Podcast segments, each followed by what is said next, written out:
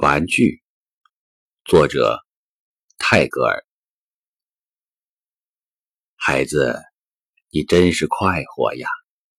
一早晨坐在泥土里耍着折下来的小树枝儿，我微笑的看你在那里耍着那根折下来的小树枝儿。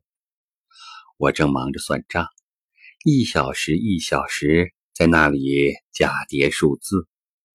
也许你在看我，想到这种好没趣的游戏，竟把你的一早晨的好时间浪费掉了。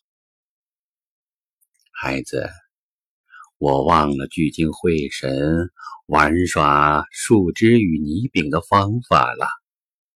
我寻求贵重的玩具，收集金块与银块。你呢？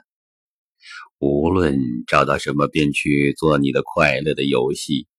我呢，却把我的时间与力气都浪费在那些我永不能得到的东西上。